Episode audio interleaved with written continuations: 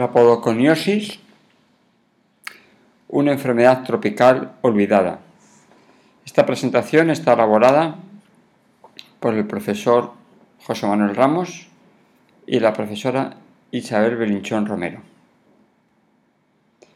Comenzamos con un caso clínico. Este era un varón de 36 años, originarios de Etiopía, que acude a nuestra consulta del hospital por presentar en ambas piernas un desarrollo progresivo de una hinchazón en los últimos 2, 3, 4 años, además de un engrosamiento a la exploración de los pies con descamación, fisuración, y se le pregunta y el paciente anda descalzo.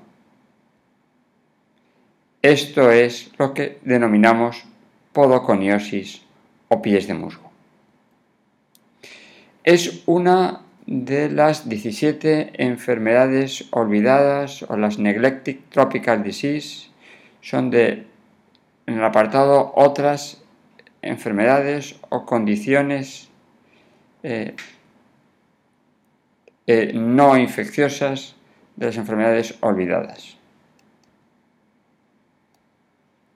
Ya fue descrita, no es reciente, ya fue descrita en 1948, en el cual ya comentaban una linfoma, linfostatis verrucosis, una, una verrucosis linfostática en una parte del distrito en Kenia, o este linfedema idiopático en Etiopía y en Kenia, ya publicado en 1959, en revistas prestigiosas eh, de la época y actuales.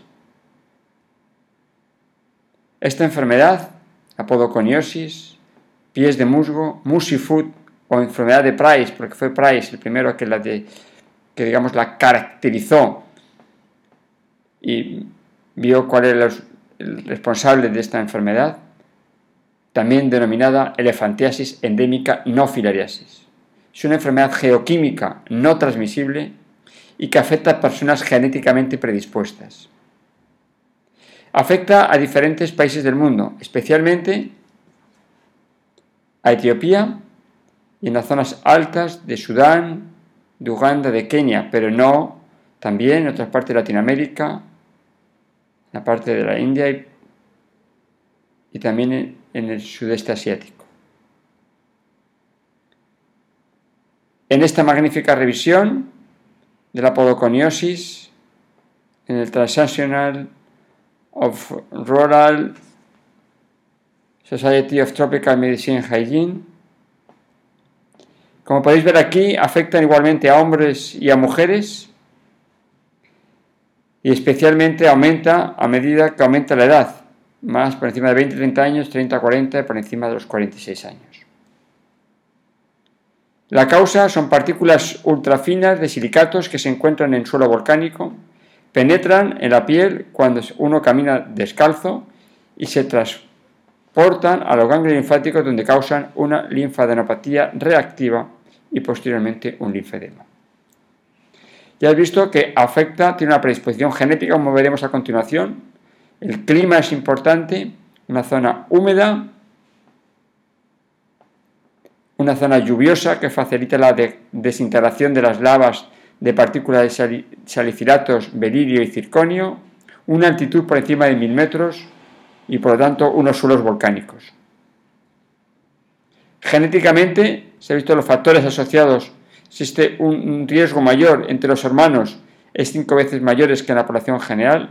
Parece ser que es un modelo de herencia autosómico codominante, en el cual también se está implicado otras covariables como la edad y el uso de calzado. Es importante, por lo tanto, conocer y seguir investigando en qué otros factores genéticos están implicados en esta enfermedad. Es una enfermedad que con el paso del tiempo se produce la elefantiasis, como hemos comentado antes, la fusión de los espacios interdigitales, posteriormente la, anquilosis de la articulación interfalágica y progresa hacia la anquilosis del tobillo. Como consecuencias de esta enfermedad, tiene consecuencias económicas, una pérdida de días de trabajo que pueden llegar hasta un 45%. Y en la zona de Walaita, en Etiopía, cerca de eh, uno millón y medio de habitantes, lo que supone un coste anual de la podoconiosis de 16 millones de dólares al año como consecuencia de esta enfermedad. Son personas que, son, que tienen un rechazo social y familiar, tienen problemas para casarse, problemas para encontrar trabajo. Por tanto, es una, es una enfermedad estigmatizante. Es una enfermedad de la pobreza. ¿Cuál es el diagnóstico diferencial de la podoconiosis? Hay que, el diagnóstico diferencial es con la filariasis. En la podoconiosis existe una progresión de la existe una progresión ascendente desde los pies e, y generalmente los genitales no están afectados.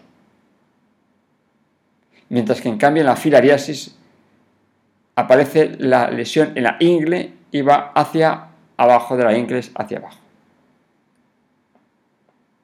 La podoconiosis tiene una serie de estadiajes. El estadio 1, en el cual se inflamación reversible por la noche. Un estadio 2, en el cual se produce una inflamación no reversible por debajo de la rodilla. El estadio 3 sería una inflamación no reversible por debajo de la rodilla con presencia de nódulos debajo de la rodilla. El 4, inflamación no por encima de la rodilla, por debajo de la rodilla, pero con nódulos en cualquier parte. Y el estadio 5 ya fijación de las articulaciones en cualquiera de las articulaciones. Luego puede ser con la más positiva, musi positiva, si tiene o no tiene el musi. Que veis aquí, esta persona lo que tenía era musi, una especie de pies de musgo, y tenía, es un estadio 4 con inflamación que llega hasta la rodilla, pero con nódulos, veis aquí, nódulos en diferentes partes. ¿Qué se está haciendo con la podoconiosis? Aquí veis el musi, pies de musgo. Hay diferentes ONGs. Esta ONG, la Internacional Podoconiosis, que es una página en la cual eh, coordina diferentes ONGs que trabajan con la podoconiosis.